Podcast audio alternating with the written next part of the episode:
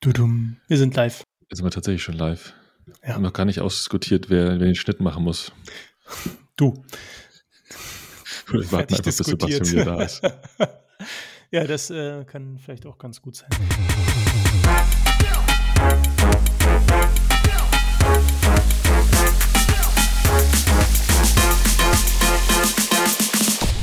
Weißt du übrigens, äh, dass aktuell wahrscheinlich ziemlich äh, parallel zu uns, und deswegen habe ich heute auch einen Rotwein, mhm. ähm, der wahrscheinlich der Doppelgänger-Podcast aufgezeichnet wird, weil die machen, glaube ich, heute ähm, live ähm, Earnings Call wieder.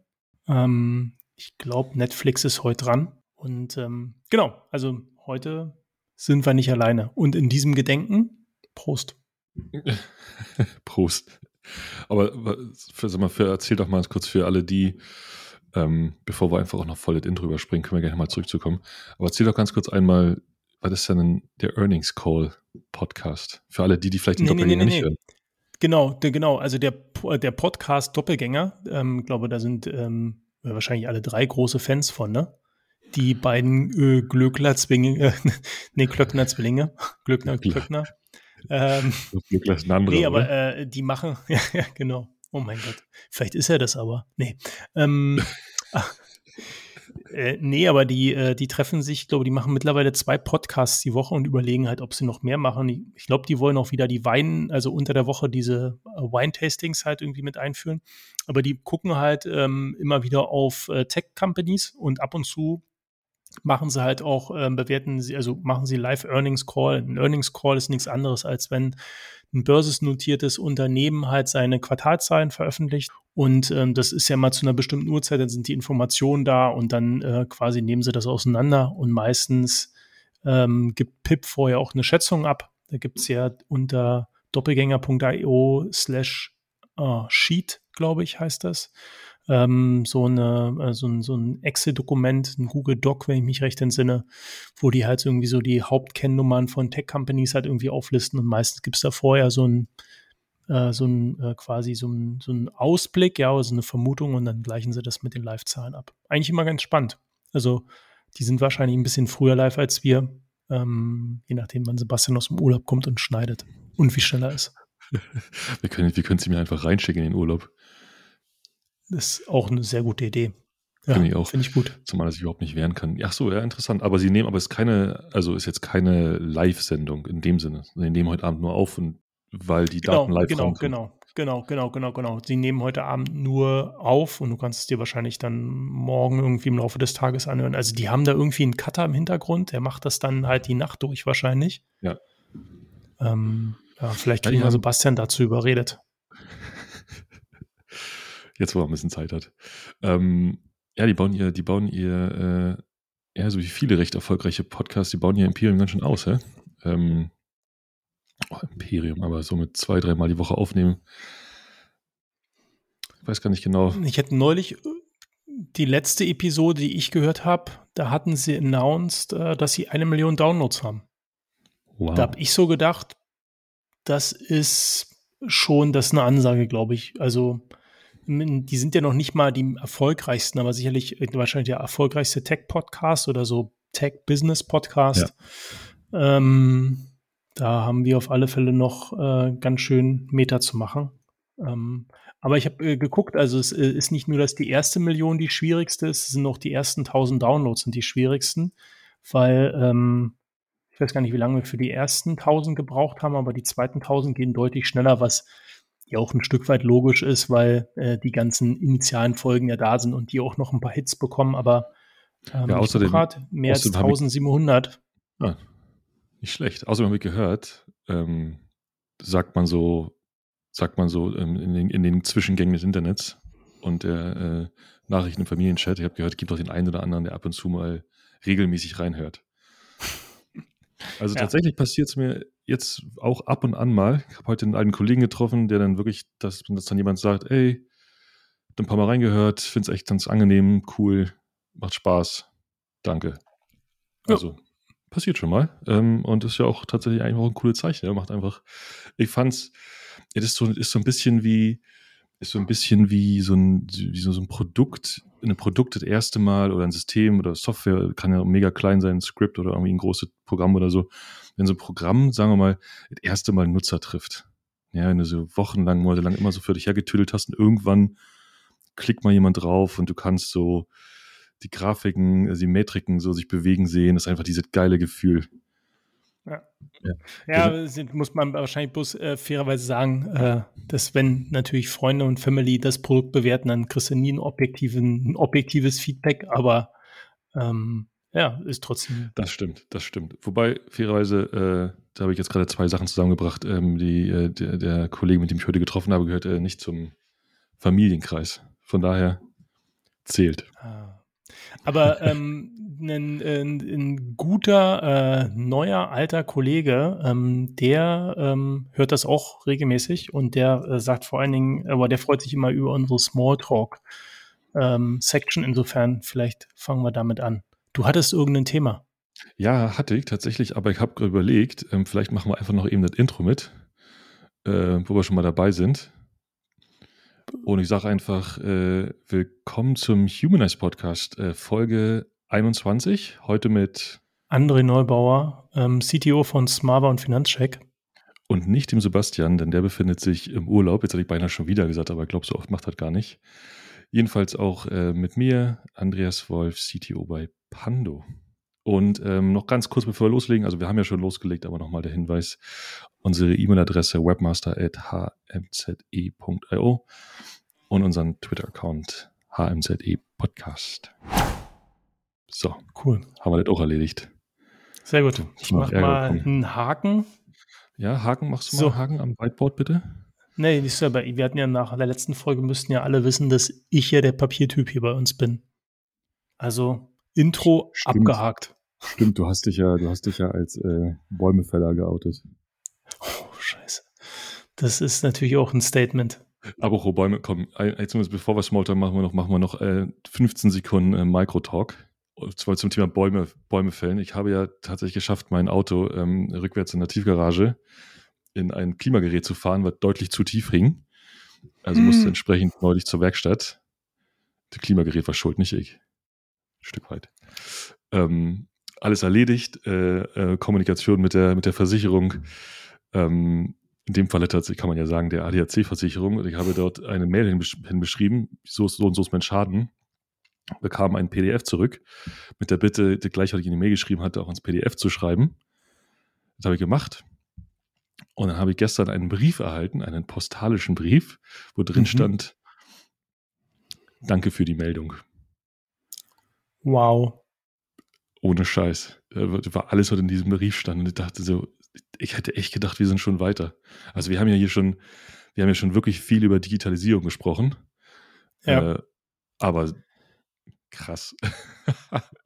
das hat mich doch ganz schön aus den äh, Socken gehauen heute Morgen. Anyway. Ja. Äh, das ist ja. leider traurig, aber es ist halt auch, muss man schon fairerweise sagen, so richtig überraschend ist es halt dann trotzdem nicht, ne? Also mich hat es schon überrascht, muss ich sagen. Denn ähm, dann Spektrum an Digitalisierung ist doch, ist doch relativ weit. Also auf der einen Seite hast du, hast du, keine Ahnung, zum Beispiel die Hook, die irgendwie anfängt, den gesamten Nutzerverkehr auf eine App umzuleiten, die tatsächlich erstaunlich gut funktioniert.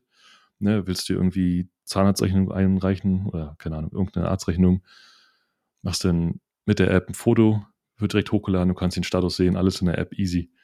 Ja, das ist eine. Und dann auf, also selbst E-Mails, ähm, also du kannst komplett aus dem Schriftverkehr raus opten. Mhm. Also ist die, die eine Seite. Und dann die andere Seite ist tatsächlich ähm, E-Mail-Bestätigung per Postbrief im Briefkasten zu haben. Also ähm, von daher finde ich, da geht schon was heutzutage, wenn man wollte. Ja.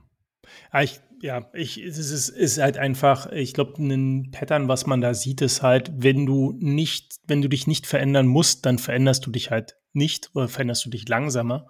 Und ich glaube, das ist das, was du halt äh, in den ganzen Behörden und ähm, vielleicht auch eher so klassischeren Business halt irgendwie so noch immer siehst. Das ist halt einfach, der Druck ist noch nicht groß genug und quasi Unternehmen, die halt eher disruptiert werden von, von Startups oder halt herausgefordert werden von Startups, muss ja nicht immer gleich eine Disruption sein. Die haben halt einen anderen Druck und die müssen sich dann halt stärker mit dem Thema auseinandersetzen. Eine Behörde hat keine Konkurrenz. Also das, da kannst du, weiß ich nicht, ähm, äh, Baubehörde, das kannst du nicht woanders halt irgendwie einen Bauantrag stellen. Insofern, die haben ihre eigenen Spielregeln. Ähm, aber ja, grundsätzlich natürlich, ja, man kann es ja auch positiv sehen. Es gibt Bewegung ähm, und irgendwann wird es auch so weit sein, dass man ähm, vielleicht auch wieder Verträge digital schließen kann. Hatten wir ja auch letztes Mal als Thema. Mal gucken, ob das, äh, wie, wie, wie da der Rechtsstreit zwischen, ähm, wer war es, Gorillas ähm, und den äh, Riders halt ausgeht. Stimmt, Gorillas und die Ride. Jetzt habe ich gerade überlegt, welcher Fall das war. Da gibt es wahrscheinlich noch kein Update zu, hä? Nee, die ähm, haben, äh, ich glaube, das ist vertagt worden auf Februar, die Gerichtsverhandlung. Aber ich denke, wenn äh, für den Fall, dass DokuSign nicht mehr der Schriftform genügt, weil das war ja der Grund, mhm. ähm, dann denke ich, wird das durch die Presse gehen. Das wäre wahrscheinlich, oh, das setze ich jetzt hier der Bogen zum Doppelgänger-Podcast. Wir müssen mal in deren Discord-Community schreiben, ob irgendjemand äh, DokuSign ähm, die Aktie davon auseinandernehmen kann weil Pip ist ja bei Gorillas investiert, der müsste um dieses Verfahren also wissen und der kann äh, dementsprechend auch quasi Dokus sein bestimmt gut. Und jetzt müssen wir mal gucken. Ja, aber die sind, äh, das, ich glaube, den Spaß gönne ich mir. Ich muss mir heute Abend nochmal bei der Discord-Community anmelden und mal fragen, ob die das halt, also wie die das einschätzen, wenn Gorillas da jetzt den äh, äh, quasi den Streit verliert, ähm, inwiefern die das halt irgendwie für DokuSign als negativ halt bescheinigen würden. Ist ja hm. natürlich auch plus Deutschland. Also wahrscheinlich ein kleiner ja, Teil. Wir werden sehen. Also ich muss sagen, ich bin immer noch, immer noch in der, immer noch die, bin noch in der Position, ich mir nicht vorstellen kann, dass das äh, irgendeinen Effekt hat, weil wir sind sowieso schon, die ganze, die ganze, wir haben gerade drüber gesprochen, aber das ganze Thema Digitalisierung, wir sind sowieso schon so weit hinterher. Wir ja. haben eine, eine potenzielle ähm, Verkehrsführungseinrichtung, die, die bald die ähm, möglicherweise die Regierungsgeschicke übernimmt und alle reden von Digitalisierung und dann so einen Schritt zurück zu machen. Ja, ja, ist mir einfach, ich meine, passieren immer wieder Dinge, die man sich schwer vorstellen kann, so schwarze Schwäne und so, vielleicht ist das ein bisschen ein übertriebenes Beispiel, aber kannst du mir einfach nicht vorstellen. Lass mich mal diese Brücke nehmen, um zu ja. dem wichtigsten Event diesen Jahres zu kommen. Ähm, das, was gestern passiert ist. Apple ähm, quasi sagt, ähm, was haben die gesagt? Ähm, wozu haben die eingeladen? Ähm, Revolution, ich glaube, ne, irgendwie so hieß doch diese Veranstaltung. Hättest du dir jemals vorstellen können, also ich glaube, ich weiß, worum es äh, bei der Revolution ging. Es ging gar nicht um den M1 Pro oder M1 Max, äh, den, den Chipsatz für, den neuen Chipsatz für die MacBook Pros, sondern die Touchbar ist verschwunden.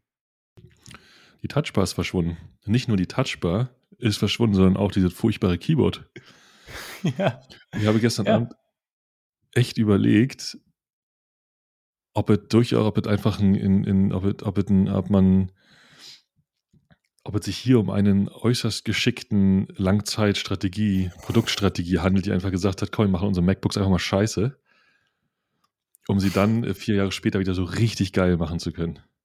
Denn wenn man sich ja. heute, also der generelle Aktienmarkt ist ja heute relativ positiv, aber ähm, ist also, also hat Apple auf jeden Fall nicht geschadet. Und ich glaube, große große Medienecho, denn ich habe tatsächlich relativ viele Newsletter gesehen, die schon in ihren Überschriften vom, äh, von der Wiedergeburt des MacBooks sprechen.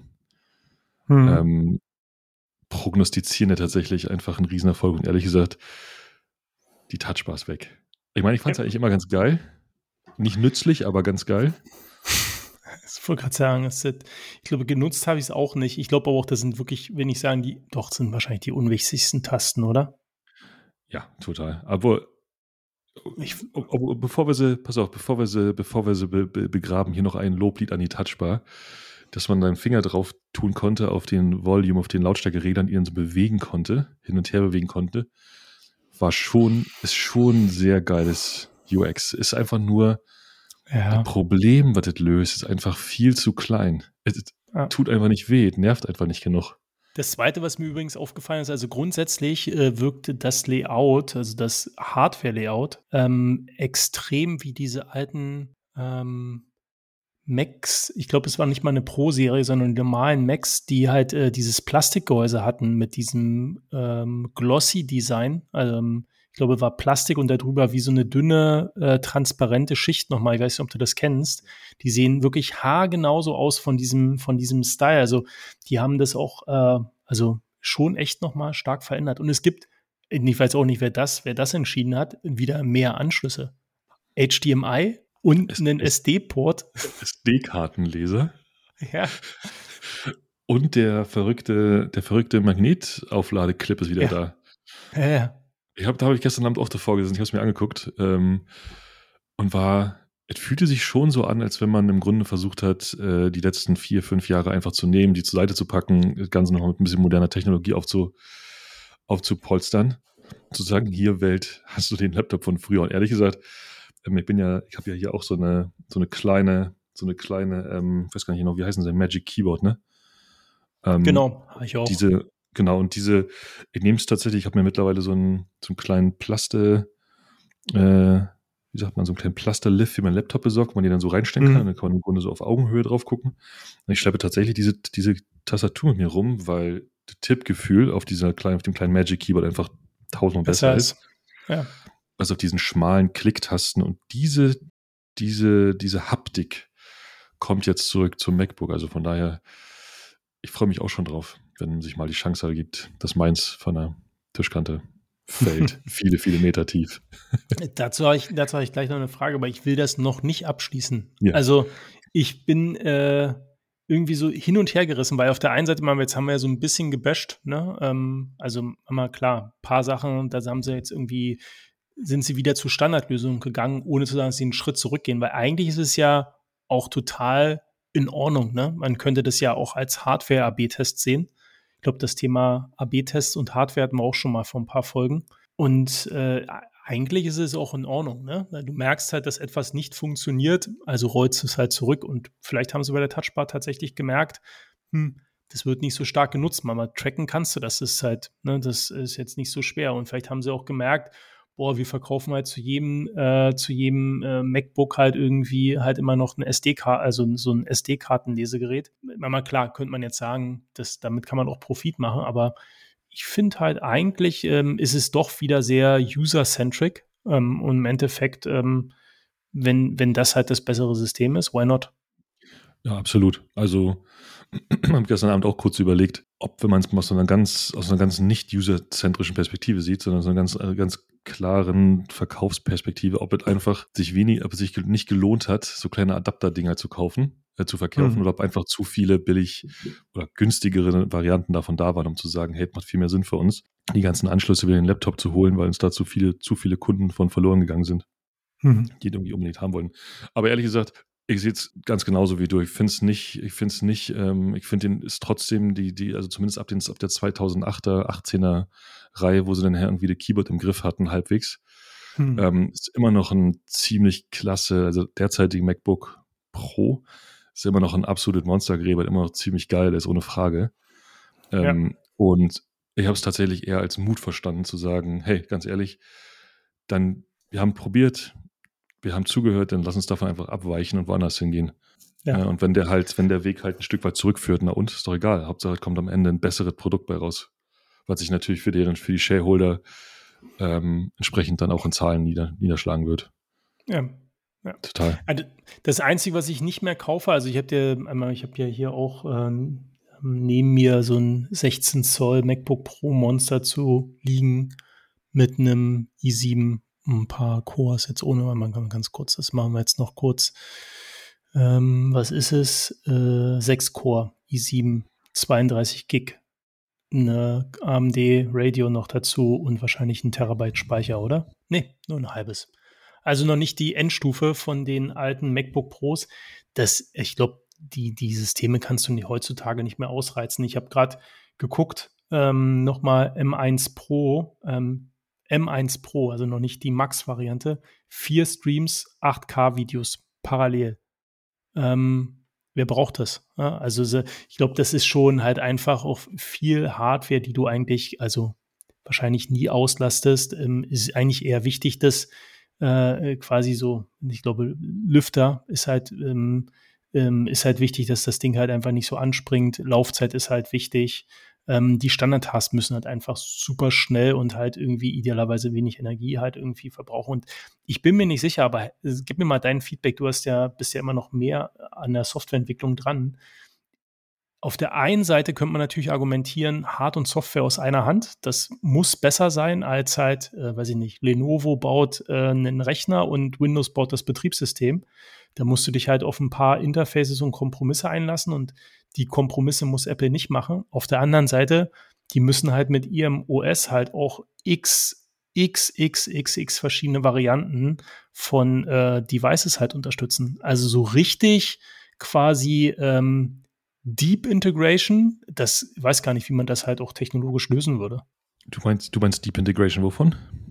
Naja, Hardware und Software. Ne? Also wenn du, wenn du schon mal im einzelnen Hand gehabt hast, wirst du merken, wie schnell das Gerät ist und du ja. bist halt auch total fein mit 8 GB Speicher, was ehrlich gesagt überraschend ist, weil auf einem normalen Notebook bist du mit 8 GB Speicher nicht zufrieden.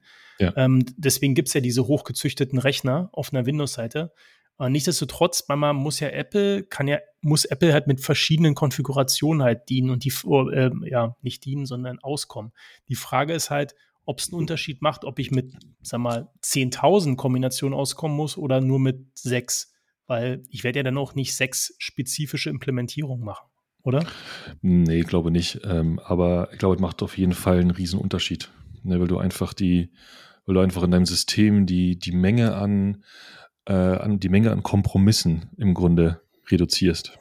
Ja, sagen wir mal, wenn du, wenn du, wenn du, wenn du alle deine Kombinationen sich noch in einer Excel-Liste äh, auffüllen lassen, die man mit 50 Zeilen anstatt mit 10.000, kannst du relativ spezifisch für diese einzelnen Konfigurationen daran arbeiten. Also ich glaube schon, ich kann mir kaum vorstellen, dass, dass die Plattform so gebaut ist, dass sie im Grunde äh, dynamisch mit allen Kombinationen arbeitet. Ich gehe davon aus, dass die, dass sie relativ genau weiß, die Software, welche Hardware da läuft, um sich dann so und so zu verhalten. Ich denke auch, dass das ein Grund ist, dass das einer der Gründe ist, neben, neben besseren Verkäufen und so, warum Apple so einen relativ großen Druck macht, äh, die Systeme mal zu aktualisieren. Weil es gibt einfach nichts Schlimmeres, als zu lange, zu alte Systeme rumfliegen zu haben. Ja, ist halt gleich, auf alle Fälle. wenn du Apps programmierst und, und du die Version 12 von vor sieben Jahren immer noch irgendwo draußen ist. Ja, und die Menge an Kompromissen, die du bei der API API-Design machen musst. Im Grunde ist es ja das Gleiche, nur natürlich in viel simpler und kleiner. Denkst du, die machen sowas, haben, meinst du, jetzt mal wirklich richtig technisch, aber meinst du, die haben so ein, ähm, wie so ein Dynamic Hypervisor, also etwas, was zur Laufzeit quasi zwischen den verschiedenen Hardwaren übersetzt? Also jetzt einmal, was man wahrscheinlich jetzt irgendwie bei so einem Docker, also quasi wenn du Docker auf der Mac halt irgendwie betreibst, hast du ja so einen Abstraktionslayer oder mal, was sie auch machen könnten, ist halt ähm, ich aktualisiere und die compilen halt die pass das passende Setup für dich zusammen. Ja, ich glaube, ich würde eher zu letzterem, zu letzterem, auf, auf letzteres tippen, weil das erste macht, ich glaube, so diese ganz dynamische macht wenig Sinn, weil dein Setup verändert sich nicht so oft. Nee, genau. Ja. Äh, das äh, wäre bloß halt irgendwie, dann kannst du halt eine Standardsoftware ausrollen und ähm, aber wahrscheinlich wird es aber das Letztere sein. Hast schon recht, je länger ich drüber nachdenke. Dafür sind sind die Setup-Routinen auch einfach viel zu langwierig. Ähm, da wird wahrscheinlich das passende Setup zusammenkompiliert. Und dann ist es natürlich auch klar, dann haben die halt einfach äh, verschiedene Adaptoren, Abstraktionsebenen, die werden zusammenkompiliert. Und ja, okay, verstanden.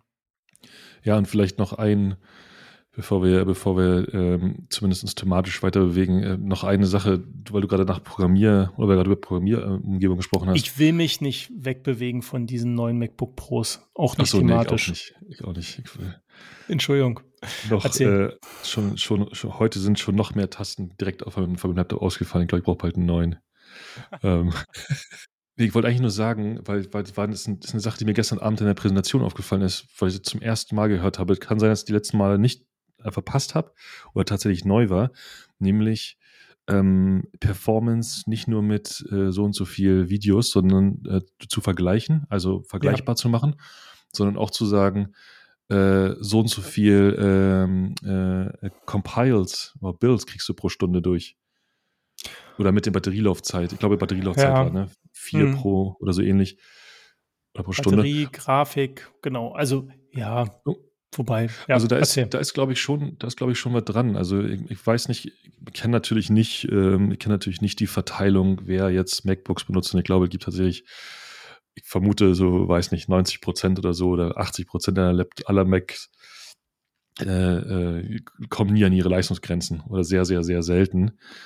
Ähm, ich sehe sie allerdings relativ häufig in meinem Umfeld, also so, ich sag mal, so eine echte, in der Programmierung, in der Produktentwicklung schon relativ oft relativ an der Grenze arbeiten. Also äh, zumindest prä-M1.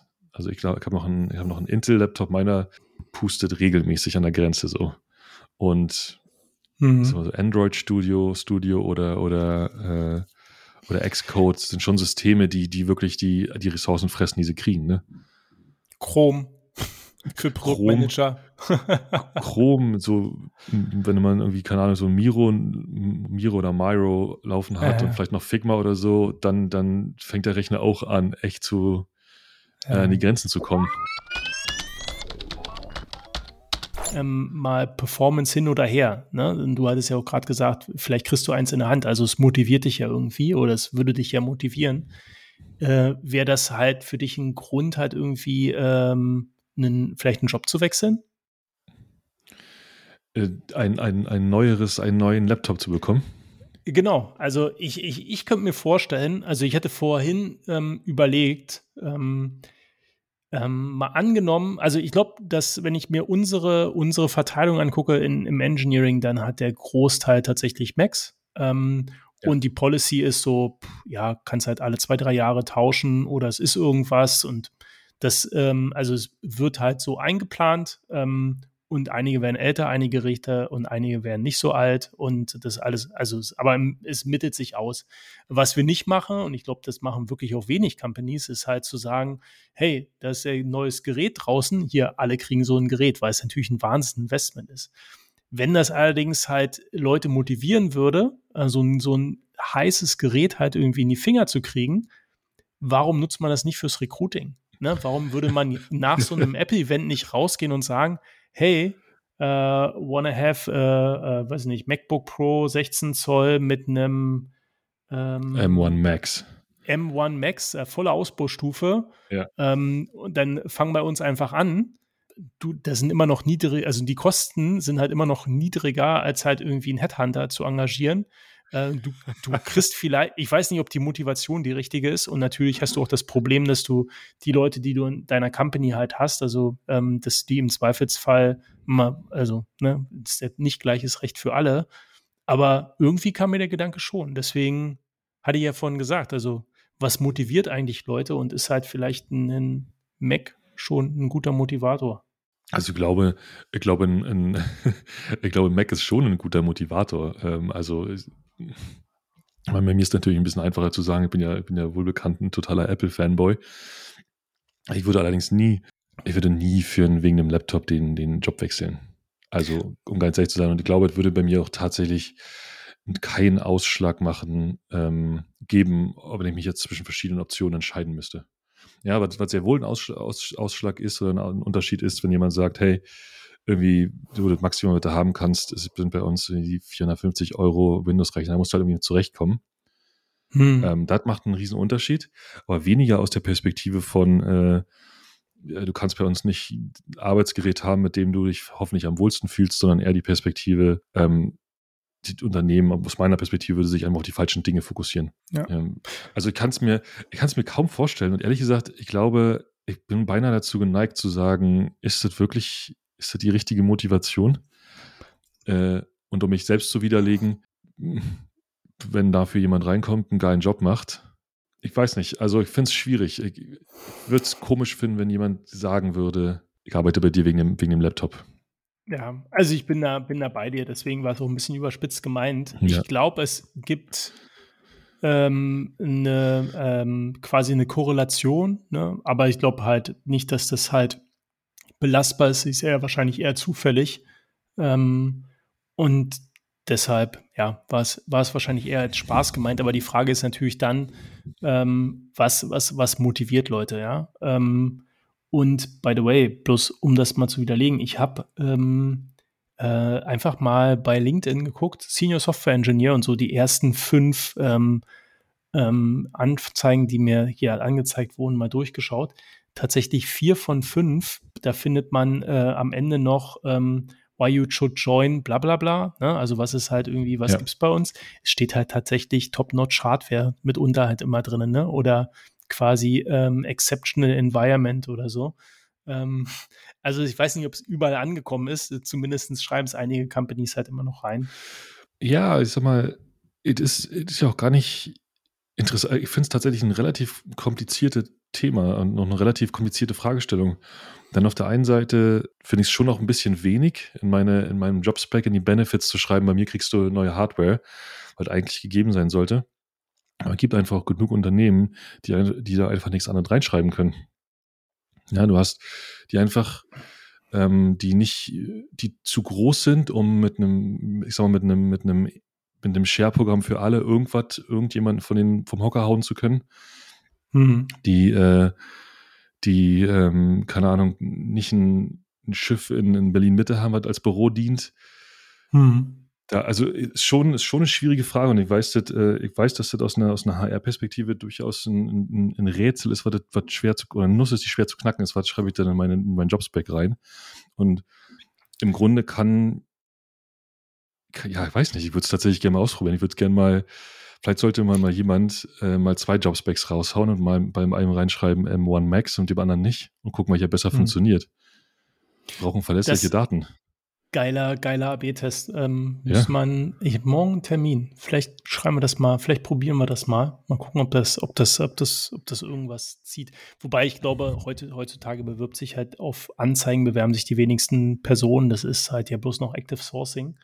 Ähm, aber der Gedanke, der mir gerade kam, ist, müsste man nicht eigentlich, also jetzt mal so ein bisschen in das Thema Motivation, was motiviert Leute oder wie kriegt man ähm, Mitarbeiter halt excited, da so ein bisschen rein reingeht, ich glaube, man muss schon unterscheiden zwischen Sachen, die motivieren und Sachen, die Hygienefaktoren sind. Ne? Und Hygienefaktoren ist halt eigentlich das Environment.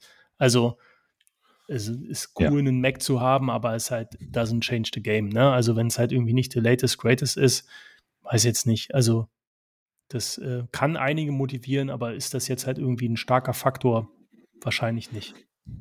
Wahrscheinlich nicht. Ähm, zumal halt auch, äh, auch ja ähm, wirklich spezielle Nischen braucht, wo du, wo, wo du ganz spezielle Hardware-Anforderungen hast. Ich denke mal jetzt an jemanden, der, der vielleicht ähm, Machine Learning Models entwickelt auf dem Rechner, hat wahrscheinlich schon einen Bedarf, eine geile Maschine zu haben.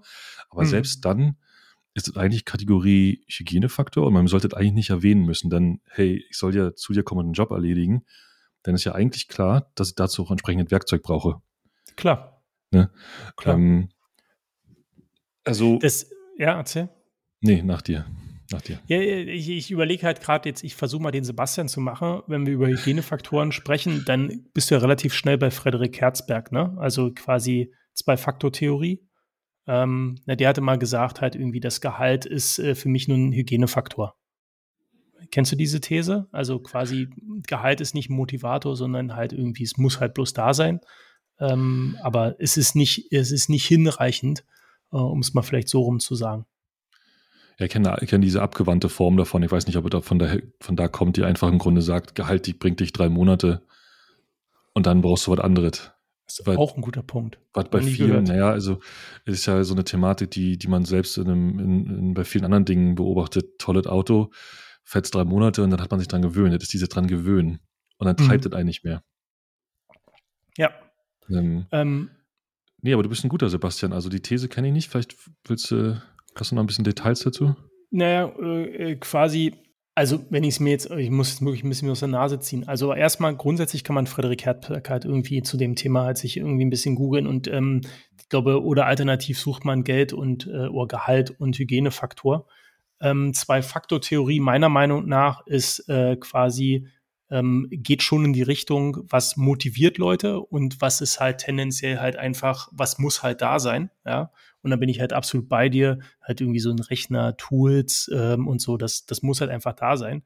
Aber die Frage ist, und ich glaube, die muss man auch sehr individuell beantworten, also muss im Endeffekt jedes Unternehmen für sich beantworten, ist halt äh, quasi das Thema Motivation oder halt irgendwie Arbeitszufriedenheit, ja. Also was, was quasi sollen Leute, die bei mir im Unternehmen halt sind, äh, sind ähm, halt empfinden, ja. Ähm, und ich glaube, glaube, so ganz basic Sachen sind wahrscheinlich, weiß ich nicht, ist halt eine interessante Aufgabe oder halt irgendwie so eine Herausforderung, glaube ich. Das ist ja heutzutage in, in Zeiten, wo es halt äh, JavaScript, Ninjas und Co. gibt und äh, äh, keine Ahnung, also das, das wird mich wahrscheinlich so schnell nicht wieder verlassen, dieser Begriff. Aber also ich glaube, heutzutage sagt man halt eher Challenges, ne? Man braucht halt Herausforderungen. Also ich glaube, das steht, ist äquivalent für einen interessanten Job, abwechslungsreich, mhm. abwechslungsreiche Aufgaben.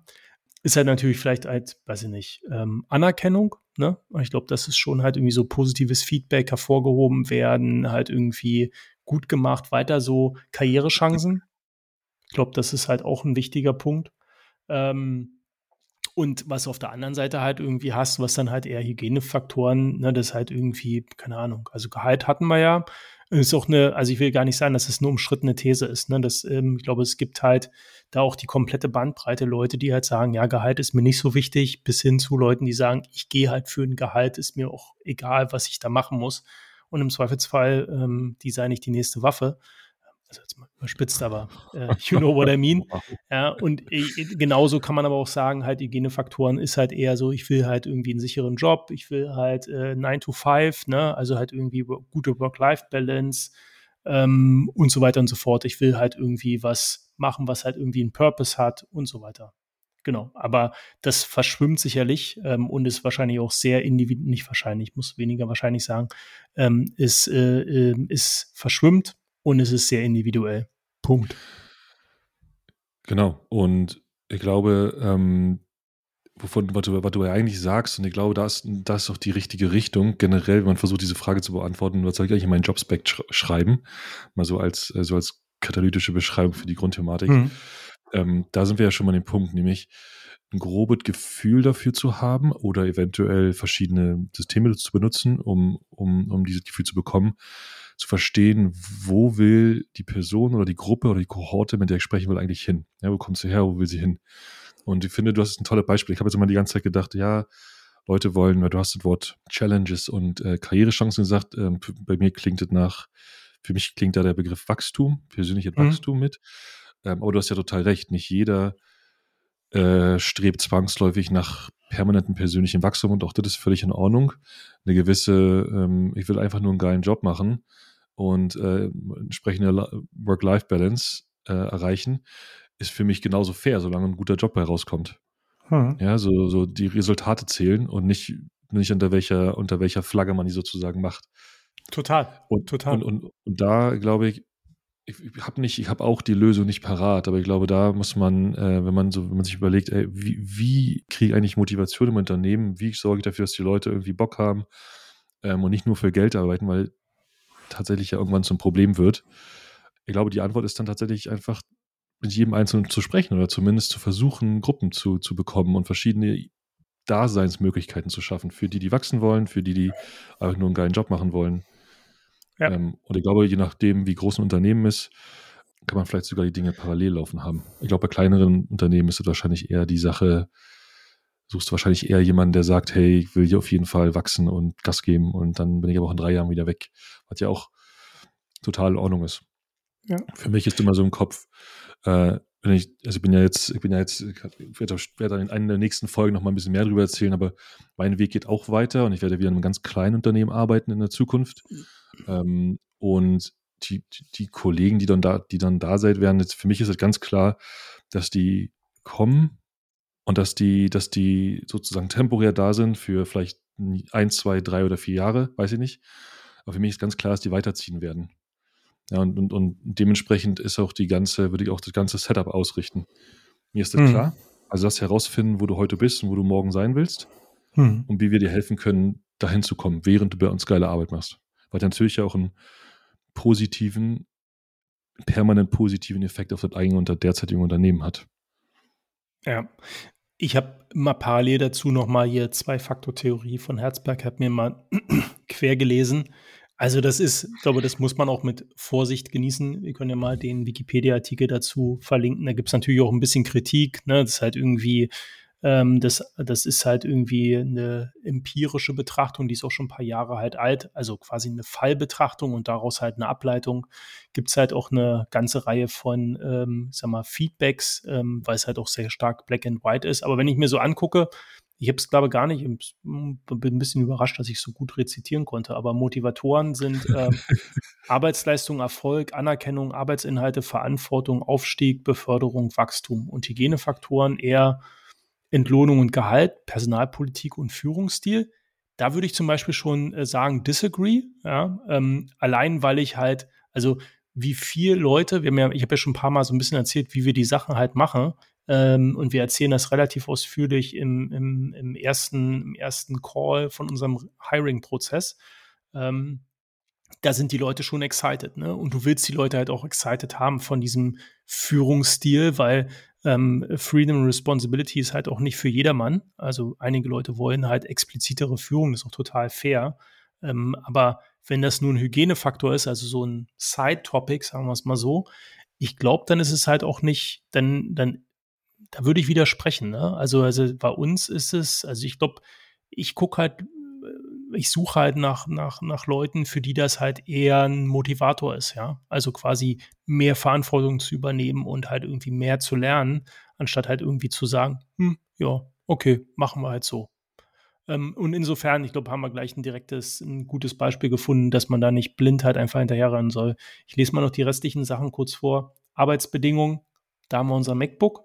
Ähm, äh, zwischenmenschliche Beziehungen, äh, Sicherheit der Arbeitsstelle, Einfluss im Privatleben. Und jetzt ganz ehrlich, ich glaube, da siehst du den zweiten Teil, was ich gerade meinte, Sicherheit der Arbeitsstelle, das ist eine, jetzt muss ich mal überlegen, ob das hier irgendwo steht, Herzberg, steht leider nicht da, wann, von wann die Theorie ist, aber die ist sicherlich aus, einem, aus einer Zeit, wo es halt auch, also Sicherheit des Arbeitsplatzes halt ein anderes Thema war, ähm, als es heute ist. Und man auch heute ist es sehr unterschiedlich. Also in unserer äh, Industrie ist es ja, also ja, Sicherheit ist wichtig. Niemand will halt irgendwie ähm, quasi ähm, entlassen werden, aber es gibt halt auch so viele Möglichkeiten und wir leben halt eigentlich ein ähm, vergleichsweise entspanntes Leben im Vergleich zu anderen Industrien. Es wird mir immer wieder mal bewusst. Ähm, und ähm, ich glaube, deswegen kann man das auch nicht immer eins zu eins so anwenden. Aber es ist ein gutes Modell, um sich dran zu reiben.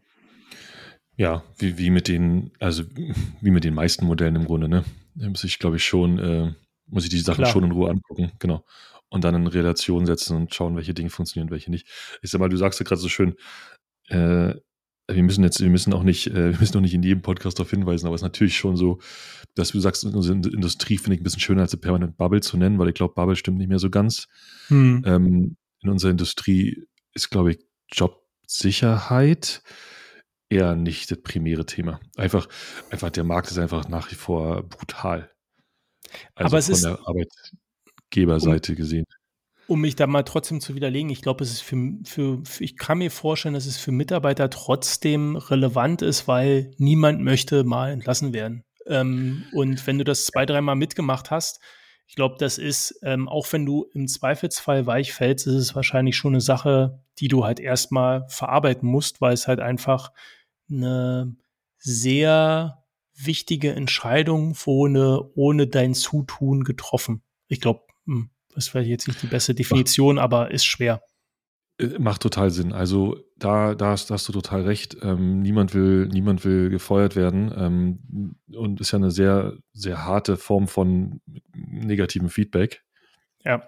Ähm, klar, ich, ich habe es eher interpretiert aus der Sicht von, wenn ich dort arbeiten gehe, wird Unternehmen, wird das Unternehmen weiterhin in der Zukunft Geld verdienen können, und zwar genug, um mich bezahlen zu können. Und wenn nicht, muss ich mir danach Sorgen um meinen machen, wo ich wegen den Strom nächste, nächste Woche bezahle oder nicht. Also ich habe es mhm. eher ein bisschen so aus dieser leicht dramatischeren Perspektive klar, betrachtet. Klar, klar, klar. Ähm, also, und ich, ich glaube, dir. natürlich ist es nicht cool und ich bin selbst durch, durch, äh, durch Firmeninsolvenzen gegangen, ähm, wissend, dass dort draußen Millionen Jobs sind. Mhm. Ja, und dass die auch da waren. Trotzdem ist es so, dass es absolut kein schönes Gefühl ist und man fühlt sich trotzdem so, als wenn man hart auf die Fresse fliegt. Selbst, obwohl man gar nicht auf die Fresse fliegt. Ja, ja, genau. Und ich glaube, das Gefühl kann sich eigentlich bloß. Nee, nee, nee. Also, es ist, ähm, du, unser Podcast, unser Stimmt. Ton, unsere Wortwahl. Ähm, du Raudi. Aber, aber, aber jetzt mal äh, quasi mal so, äh, mal so Theorie zur Seite ein bisschen. Äh, was macht man denn praktisch? Äh, das überlege ich gerade, nachdem ich so ein bisschen gesagt habe, also, was sind Motivatoren, die wir anwenden, um halt, ja, Leute im Unternehmen zu halten? Das finde ich eigentlich ganz spannend. By the way, ich arbeite nebenbei noch an einem, äh, an einem Vortrag ähm, oder wie muss ich noch fein, feinschleifen für die WJAX. Also alles, was du jetzt sagst, ähm, wird, äh, kann und wird äh, für diesen Vortrag verwendet. gegen sie verwendet.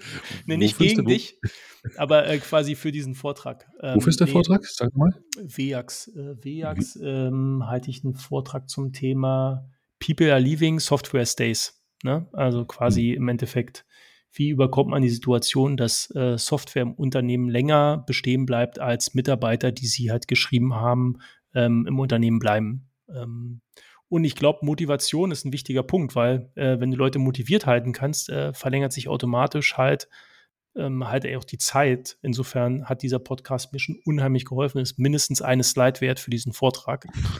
ähm, genau. Dann, so. dann, dann, dann, erwarte ich aber aus Copyright-Rechten, dass du irgendwo selbst in Weiß auf Weiß äh, unser, unser Dreier-Logo einbaust.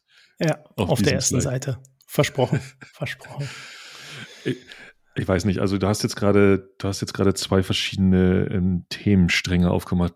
Lass mich mal einen Kommentar zu dem einen sagen, dann können wir direkt wieder zur Seite legen.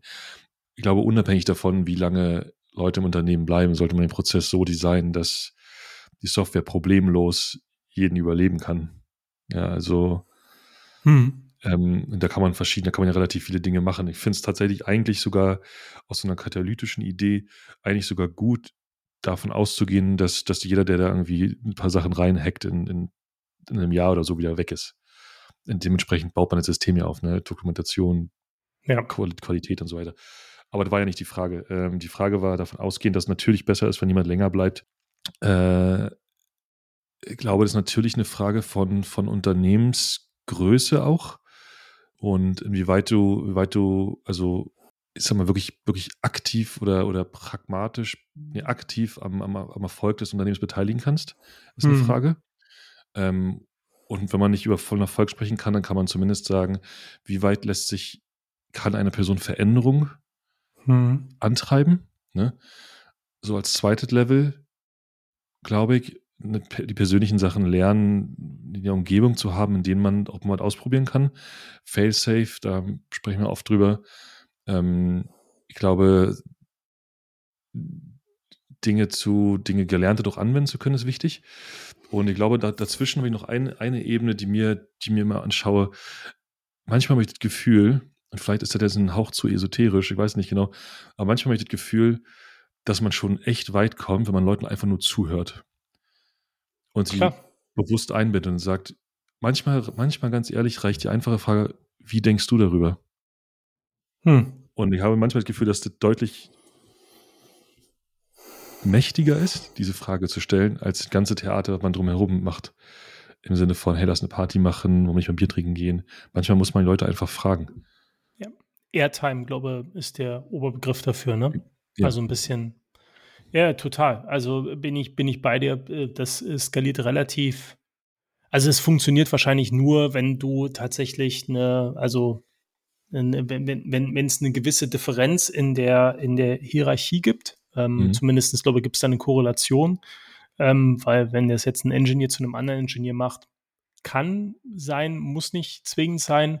Ähm, äh, wenn das jetzt ein Engineer zu einem oder ein Junior Engineer zu einem Lead Engineer macht, ne, ist halt, boah, der hat schon so viel Erfahrung, dann kann das wirken, ähm, wenn, weiß ich nicht, dann ein ähm, Head of Engineering, CTO sitzt, dann hat das sicherlich auch nochmal eine Wirkung. Aber klar, halt einfach, ähm, so, ich habe das diese Woche wieder, äh, quasi Wine Dates, das ist jetzt das Up Upgrade von Coffee Dates. Also Wine Dates macht man halt, macht man halt in die Abendstunden, wenn man halt seine Work-Life-Balance nicht so richtig im Griff hat. Dann lädt man seine Kollegen halt abends auf ein Gläschen Wein ein. Aber natürlich, also das neben dem, dass du halt auch verstehen willst, was sie halt umtreibt, ist das halt ein echt wichtiger Faktor. Total ja. richtig. Vielleicht, ähm, vielleicht ist das die Chance, mal zwei Theorien zusammenzubringen, die sich vielleicht verknüpfen lassen, vielleicht aber auch nicht. Kann viel damit zu tun haben. Ähm, es gibt ja diese Idee, dass Leute für, für ihre Chefs arbeiten, um jetzt mal einen komisch altbackenen klingenden Begriff zu benutzen, für ihre Vorgesetzten, für ihre Teamleads. Ja, es gibt ja diese Idee zu sagen, People gehen, Leute gehen wegen dem Leadership und bleiben wegen dem Leadership. Und ist jetzt in einem kleinen und einem kleineren Kontext sicherlich das ganz große Leadership. In einem größeren Kontext ist es mit Sicherheit eher der, der, der größere Circle um einen herum. Und ich kann mir gut vorstellen, wie gesagt, da schließen sich jetzt zwei Theorien zusammen, keine Ahnung, ob das stimmt, aber ich kann mir absolut gut vorstellen, dass genau zwischen diesem, ist die Person mit, für die ich eigentlich arbeite, ist genau da hm. diese Airtime-Wichtigkeit herkommt. Hm. Wenn, ich, wenn, ich, wenn ich in ein Unternehmen komme und sage, weißt du, ganz ehrlich, äh, mein Chef ist geil, irgendwie der hat Bock, der hört zu, wir machen viele Sachen und der dann noch wirklich mal eine Frage stellt und Platz schafft, dass ich, dass ich mich ähm, einbringen kann, sichtbar einbringen hm. kann, ich glaube, da, da ist der große Hebel das, glaube ich, skalierbar hinzubekommen, ist eine echte Herausforderung. Ist, glaube ich, auch schon eine Herausforderung. Wir sind 100 Leute, gut 100 Leute in Tech, also ein bisschen mehr, aber also, aber lass es mal, lass es klein dreistellig jetzt sein, einfach sagen. Das ist eine riesen. Herausforderung. Ich glaube, das kannst du in wirklich Startups, Startups machen. Grown-ups wird schon echt schwer. Ähm, der Spruch heißt übrigens, äh, People join companies but leave managers. Ähm, beziehungsweise äh, ja. Employees don't leave companies, they leave managers. Und da bin ich absolut bei dir. Also ich glaube, die arbeiten nicht für einen, äh, für einen, aber du magst natürlich auch mit ähm, unter, äh, in einem Unternehmen arbeiten, wo halt irgendwie coole Leute halt irgendwie sind. Und äh, cool meint halt vor allen Dingen halt auch erfahrene Leute. Ne? Und deswegen gibt's ja auch ähm, so, so, so Companies, weiß ich nicht, so Agenturen wie einen InnoQ oder so, ne? Wenn du da halt irgendwie reinguckst, du sagst halt auch krass, Who is Who. Ähm, früher war das mal, weiß nicht, bestimmt immer noch so IT-Agile, ne, wo halt irgendwie die Leute, wo, wo alle auch irgendwie hin wollten, ähm, und alle nicht, aber wo halt sich irgendwie eine kleine, feine Gruppe halt irgendwie zusammengefunden hat, um, um halt einen, um halt ein Unternehmen halt irgendwie zu gründen. Ähm, klar. Ähm, und genau das äh, im Umkehrschluss gilt es natürlich auch, ne? Wenn du halt irgendwie die Leute dann nicht hältst, indem du dich halt drum kümmerst, dann verlassen sie dich halt auch. Klar. Genau, du hast recht, so war der, so war der, so ist diese, diese, dieser Spruch. Ich würde, würde noch dazu sagen, uh, People join companies and leave managers. Liegt wahrscheinlich daran, dass die Managers vorher meistens nicht bekannt sind, wer die Personen mhm. sind, so richtig, was man sie nicht kennt. Ich glaube, äh, wenn du jetzt sagst, oh, äh, da arbeitet die oder jene Person, dann kann man, dann geht man schon direkt hin, wenn man mit der Person arbeiten will. Ich weiß nicht, ob das immer so ist oder ob, bei mir ist es aber so in, letzt, in den letzten in den letzten Jahren ist, äh, ist das schon wichtiger geworden. Also ich schaue mir schon deutlich mehr an heute, wer ist dann involviert, wo kommen die Personen her. Wenn ich sie nicht kenne, dann, dann versuche versuch ich zumindest mir so ein Bild zu machen, um einfach zu verstehen, würde menschlich passen, weil ich möchte ja, ja mit und für diese Menschen und zusammen mit diesen Menschen arbeiten. Ja, das ist deutlich wichtiger für mich, als wenn ich entscheiden müsste, so kann mhm. ich beide Sachen als wichtig empfinden, aber es ist halt im Zweifel wichtiger, als, als das Unternehmen für einen Business-Zweck hat. Ja. Weil ich dann einfach genau weiß, dass der, der Geschäftszweck natürlich geil ist, ähm, aber nicht der Grund ist, warum ich mich am Sonntag auf Montag freue, im Zweifel. Wenn es gut läuft. Genau. Also ich glaube schon, dass halt irgendwie gleichgesetzt. Aber das, da glaube da sind, da gilt jetzt wieder unsere Bubble, das weil das glaube ich sehr individuell ist. Ähm, aber das natürlich willst du halt obwohl ich weiß, weiß gar nicht. Ich glaube, du will, ich will trotzdem mit einem Diverse-Team zusammenarbeiten. Also quasi, es müssen nicht alle halt sich irgendwie auf alle Mitarbeiter halt irgendwie freuen, aber ähm, irgendwas musst du halt gemeinsam teilen. Ähm, da, da bin ich schon, ja, da bin ich schon bei dir. Total. Also es geht ja gar nicht, es geht nicht um nicht ausschließlich um Freuen, ne? Also es geht einfach darum, dass man vielleicht in jedem, also vielleicht ist es doch sehr persönlich, ich weiß ja nicht, ähm, aber ich finde es wichtig, in jedem irgendwas zu finden, was ich nicht habe wo die Person nicht tausendmal besser ist. Ähm, da, da, da, müssen wir noch lange keine Freunde sein. Ich finde, wenn jemand irgendwas richtig gut ist, dann ist er begeisternd und dann, ist, dann steckt mich diese Begeisterung an und das motiviert mich einfach auch. Ja, ja. du hast ja so ein, dann entsteht ja so ein Zugpferd-Effekt. Man will hinterher, man will genauso gut sein. Und das ist ja. schon ein ziemlicher Antrieb. By, the way, ich mache mal einen zweiten Einschub von Sebastian. Ähm, glaube, ein, ein, ein, ein, ein, ein äh, tatsächlich inhaltlich ähm, ein, ein Werk, der, was man da wahrscheinlich empfehlen kann oder äh, was ganz gut beschreibt, wie wir hier gerade ticken, ist ähm, William Snyder. Auch ehrlich gesagt, als meine Lieblingsbücher würde mich wundern, wenn ich sie noch nie, äh, noch nie erwähnt hätte. Ähm, Reengineering Alternative. Um, a Plan for Making Your Current Culture Work. Der sagt halt, ähm, Im Wesentlichen unterscheidet er halt in vier Kernkulturen. Und die Kultur, die wir gerade besprechen, ist die Excellent Culture. Ja. Ähm, also im Endeffekt wirklich mit Leuten halt, mit Gleichgesinnten zusammenzuarbeiten, halt irgendwie, ne, die alle streben nach einem Ziel, haben halt einen gewissen Anspruch, ne, das einfach macht einfach Spaß, weil du halt denkst, du arbeitest in Anführungsstrichen mit dir selbst zusammen. Die Leute sind halt alle sehr, sehr ähnlich, die scheren halt ähm, oder die teilen halt eine Idee, wie halt gewisse Sachen funktionieren sollen nicht zwangsläufig die Idee, aber wie sie, also quasi das eher das How statt das What.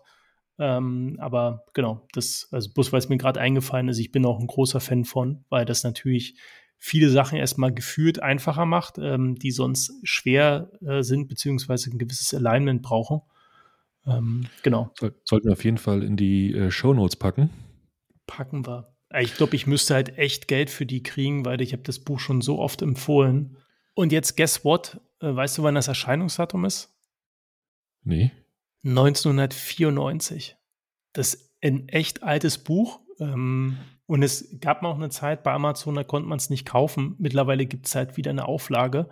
Ich könnte mir vorstellen, dass, nee, ich glaube, ich war es nicht, aber also ich mag dieses Buch, bin auch über, also quasi vor ein paar Jahren drüber gestolpert durch Zufall. Ähm, aber ich mag dieses, dieses Modell. Jetzt sind wir wieder bei einem anderen Modell. Vorhin Herzberg, jetzt ähm, William Snyder. Äh, letzte Frage. Ähm, würde dich motivieren, mit einer gewissen Technologie zu arbeiten? Ja, total. Okay, denke ich auch. Also, besonders wenn die Technologie ist, ähm, auf die ich schon mal ausprobieren wollte oder mit der ich mich gut auskenne. Wobei ich da nicht genau sicher bin, ob nicht, äh, ob der, ob, ob, da nicht die, äh, nee, ohne Frage, absolut. Ich habe ja. nur gerade überlegt, was, was, den größeren Impact hat, wenn ich irgendwo hin will und Technologie aber so gar nicht ist, was ich möchte, und mich hm. eher wegtreibt oder wenn ich irgendwo hingehe und die Technologie perfekt ist und mich eher anzieht. Ich glaube, beides. Ja, aber äh, da würde ich jetzt, ich glaube, das ist so ein bisschen Pro-Tipp für heute Abend. Hm, da würde ich auch sagen, jetzt so, so nach, wir machen ja auch relativ viel Hiring gerade, ähm, wenn du da halt einfach Go reinschreibst oder wir gucken uns ja, wie gesagt, schon eine ganze Weile lang auch Rust an. Mhm. Ich glaube, das ähm, zieht halt, äh, zieht halt Leute, das kann durchaus eine Strategie sein, ähm, quasi mit, äh, mit Technologien halt irgendwie Leute ans Unterne in, in ein Unternehmen reinzuholen, aber auch halt irgendwie mit einer guten Philosophie. Ähm, heute, by the way, heute unser Tech-Portfolio-Prozess halt irgendwie quasi einen Haken erstmal hintergemacht, haben uns relativ lange mit beschäftigt, können wir auch mal eine Folge zu machen. Ähm, ähm, wenn du halt irgendwie eine, eine gute, ein gutes, einen guten Prozess, ach, Prozess hört sich so schwer, also hochtrabend an, aber wenn du einen, einen guten, ein gutes Vorgehen halt irgendwie hast, ähm, mhm. um halt deine Technologien halt irgendwie regelmäßig zu hinterfragen und auszutauschen und zu aktualisieren. Ich glaube, das hält halt Leute auch. Total. Total. Da habe ich, da habe ich, da habe ich praktische, habe ich, hab ich schon mal in einer der Folgen erzählt, da habe ich praktische Erfahrungen mitgemacht ähm, und finde es auch überhaupt nicht. Also es gibt ja immer so ein bisschen nur die Frage, oh, wenn ich jetzt so Nischentechnologie benutze, wobei natürlich Go und Rust keine Nischentechnologie ist und Go war auch schon vor vier Jahren keine Nischentechnologie. ähm, aber wenn ich mich so in diese Nischenwelt traue, dann ist ja so gegen Moment, oh, da findest du ja keine Entwickler und so, bla. Aber weißt du, was ich ehrlich gesagt denke? Es gibt die Entwickler. Ja, auch auf, auf dem harten Markt wie diesem. Du musst dir halt, du musst halt, äh, du musst halt eine Umgebung anbieten, die interessant ist. Und ich habe es selbst erlebt, dass du gerade, dass gerade Go Leute einfach auch bewusst aus Unternehmen rauszieht, die sagen, naja, ich bin schon seit ein paar Jahren hier, ich möchte echt mal was Neues machen und mich weiterentwickeln. Und da sind wir nicht beim Thema Wachstum, zum Thema Klar. Motivation und Wachstum und so. Ähm, das ist tatsächlich so der einzige, oder nicht der einzige, aber schon Hauptgrund war, dass jemand gesagt hat, nee, ich komme zu dir, ich möchte wechseln, ich komme zu dir, ich hab Bock. Weil ich will Go ja. machen. Ich glaube, du brauchst dann das, so ein bisschen das Assessment oder die Sicherheit, dass, dass, dass äh, quasi dass deine Person halt irgendwie auch schnell reinkommt. Aber grundsätzlich hast du eigentlich äh, recht aus der Not, aus der Not eine Tugend machen. Ne? Also halt auch vielleicht bewusst sagen, man ist halt ein bisschen mehr diverse in einem Technologiestack, weil das halt ähm, überproportional gute Leute halt anzieht. Ähm, ich glaube, das ist der AB-Test ist relativ risky. Das würde ich halt nicht mit einem Grown-up probieren, aber ähm, wer da mal Bock drauf hat, äh, vielleicht sollte sich melden. ja, ich sag mal, du hast es gerade so schön gesagt, äh, du, du, ziehst, du hast damit so, du kannst damit einfach auch überproportional erfahrene Leute anziehen und die bringen oft in der Tendenz oft die Fähigkeit mit, über mehrere Sprachen hinwegzuarbeiten, was ja. wiederum dein, dein Risiko, dein technisches Risiko, Risiko ein Stück weit minimiert. Ja. Und du hast doch da, aus meiner, zumindest meiner Erfahrung, ähm, viele Leute, die schon, die schon lange arbeiten, neigen zu einer, zu einer, also zumindest, wie gesagt, meiner Erfahrung, wahrscheinlich sehr einseitig hier, aber scheinen dazu zu neigen, über Technologien hinweg zu arbeiten, sich dahin zu entwickeln, zu sagen, ja, ich würde wahnsinnig gerne Go machen, aber ehrlich gesagt, ich mache auch TypeScript für eine Weile. Dann mhm. schauen wir, was aber danach passiert. Weil so für mich äh, tatsächlich schon so immer so die richtige, weil ich denke, ja, perfekt, so genau so muss es sein. Meine Denke dahinter ist übrigens ähm, eigentlich relativ profan. Ähm, wir müssen das ja wahrscheinlich noch alle ein paar Jahre machen. Ähm, sprich, die Wahrscheinlichkeit, dass wir 30 Jahre, 25 Jahre noch Java machen oder PHP oder Node oder Go, also alles, was heute halt irgendwie so, jetzt hätte ich fast gesagt, on vogue ist, keine Ahnung, aber was heute genutzt wird, ähm, das wird halt auch in 25 Jahren, also kann man von ausgehen, dass das halt gegen irgendwas ersetzt ist. Äh, oder man arbeitet halt an Legacy-Systemen, da muss man das halt auch wollen. Ähm, ansonsten, man braucht dieses Mindset. Ja? Also es ist halt, da führt kein Weg dran vorbei. Ähm, man muss da, man muss, man muss da halt einfach dranbleiben. Ich glaube bloß, dass äh, quasi das Anti-Pattern dazu ist halt auch wirklich jeder Technologie zu hinterher zu rennen, ähm, weil das, ähm, ich glaube, Konzepte und Co. wiederholen sich, aber ähm, ich bin auch ein großer Fan von Mastery, müssen wir auch nochmal irgendwann diskutieren. Ähm, natürlich auch so ein Stück weit die Frage, äh, wie viel Technologie muss man so in so einem Portfolio halt haben. Ne? Also jede Technologie oder reicht halt auch jede Zehnte? Auf jeden Fall. Also da muss man schon, muss man schon sehr bewusst, du hast das jetzt schon, schon zum zweiten Mal angeschnitten. Jetzt bin ich doch eher, ich freue mich schon darauf, dass wir diese Folge wirklich bald machen. Ähm, ich würde mich wirklich, ich würde wirklich gerne lernen, weil, ihr das gemacht habt, weil du es auch sagtest, dass da viel Zeit reingeflossen ist. So ein Portfolio muss man, glaube ich, echt gut durchdenken und klug managen. Und ich glaube, beide Sachen sind ja. entscheidend. Und auch der klug managen Part ist, ist relativ wichtig. Ja, Mist, ich habe mich, ich hab, wir, wir haben das heute diskutiert ähm, in unserem äh, Circle, Tech Lead Circle, also quasi so einfach würde man sagen Teamarchitekten, aber ähm, also so äh, Tech Representatives der Teams. Und ich habe mir noch, ich habe mir noch so gedacht, äh, weil es ein Kollege, mit dem ich es gemacht habe, äh, quasi vorgestellt hat, ich habe bloß so zugehört und dachte halt so, boah, der macht das halt mega gut, der logisch erklärt. Und ich habe mich geärgert, dass ich nicht den Record-Button gedrückt hatte. Dann hätten wir wahrscheinlich ziemlich gut äh, quasi das äh, quasi mal erklärt, wie wir, wie wir das machen. Ich glaube, äh, können wir mal überlegen. Vielleicht laden wir den mal einfach ein für 30 Minuten und der muss das mal uns erklären. Ich wollte es gerade sagen, es spricht überhaupt nichts dagegen, den Kollegen einfach mal mitzubringen. Ja, äh, mal Hallo zu sagen und darüber mit ihm zu, zu, zu schnacken. Ja, dann machen wir unseren ersten englischsprachigen Podcast. Oh, aufregend. Ja, ich glaube, das ist äh, für dich ein alter Hut und für Sebastian mich wahrscheinlich tendenziell auch. Vermutlich schon für uns alle.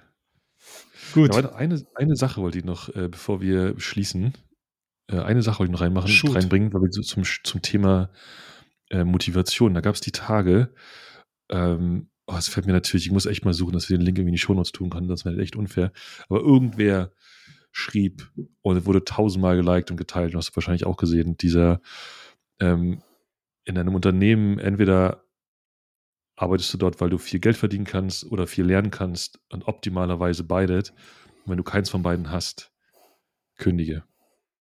Und das fand ich großartig. Würdest du ja zustimmen? Also das jo. ist äh, ziemlich hart die Herzberg-Theorie. Also der Wirklich? sagt, mh, hm, naja, quasi, er sagt ja äh, quasi auf der einen Seite Hygienefaktoren, auf der anderen Seite halt irgendwie Motivatoren. Und ja. beides gibt es halt in zwei Levels, also quasi hoch und tief, um es mal einfach zu sagen. Und das, der Sweet Spot ist natürlich viel äh, Hygienefaktoren und viel ähm, äh, Motivatoren. Ähm, genau, und das würde heißen halt quasi super abwechslungsreich, ne, Karrieremöglichkeiten und so weiter und so fort. Ähm, und natürlich auch mega Sicherheit, gut kompensiert, tralala. Ähm, und ich weiß es nicht. Also ich glaube auch, dass man Sachen aus Überzeugung machen kann. Ähm, das erfordert sicherlich ein gewisses Setting. Ne? Also es ist quasi, du musst sagen, also wenn jetzt, müssen ja nicht alle danach streben, unendlich reich zu werden, sondern es halt irgendwie, es reicht ja auch irgendwann. Ähm, oder auf der anderen Seite, ähm, also ich könnte mir vorstellen, dass es, ich könnte mir vorstellen, in einem Environment zu arbeiten, was nicht alle möglichen Hygienefaktoren halt irgendwie hat, mhm. aber ziemlich viele Motivatoren. Andersrum äh, quasi viele Hygienefaktoren, aber wenig Motivatoren wäre für mich, glaube ich, tödlich. Für mich sind Motivatoren sehr wichtig. Ich würde sie über Hygienefaktoren halt irgendwie stellen. Ähm, aber das ist vielleicht auch, ja, muss man auch ehrlich sagen, vielleicht ist das auch halt irgendwie meine, meine spezielle Sicht und die halt braucht halt einfach ein gewisses Setup. Aber äh, fairer Punkt, nee, und ich habe es nicht gesehen bei LinkedIn. Cool. Oder, oder wo, Wo? Was? Oder wo hast du es gesehen, wollte ich sagen. Ich glaube bei, glaub bei LinkedIn. Ich stimme dir auch komplett zu. Ähm, das natürlich gehört dann noch die dritte Ebene dazu, äh, irgendwie so Purpose oder Motivation, also so, so Antrieb aus anderen Gründen. Ich glaube, die Grundaussage ist, ich glaube, die Grundaussage, die da wirklich drin ist, ist, äh, schau dir genau an, womit du deine Zeit verbringst. Genau. Love it, change it, leave it. Jetzt muss ich überlegen, von wem das kommt, aber wir haben heute äh, quasi heute 5 Euro ins Phrasenschwein, dann wären ja. wir reich geworden. Ähm, aber die Wirtschaftswoche titelt, dieser Spruch verändert ihre Karriere. Okay. Also, okay. ich habe das Gefühl. It's, it has been all set. Das war's mit der 21. Ausgabe vom Humanize Podcast. Wenn ihr uns Feedback hinterlassen wollt, schreibt uns gerne eine E-Mail an webmaster.hmze.io oder findet uns auf Twitter hmze podcast. Das war's für diese Woche. Wir hören uns bald wieder. Bye bye. Mach's gut.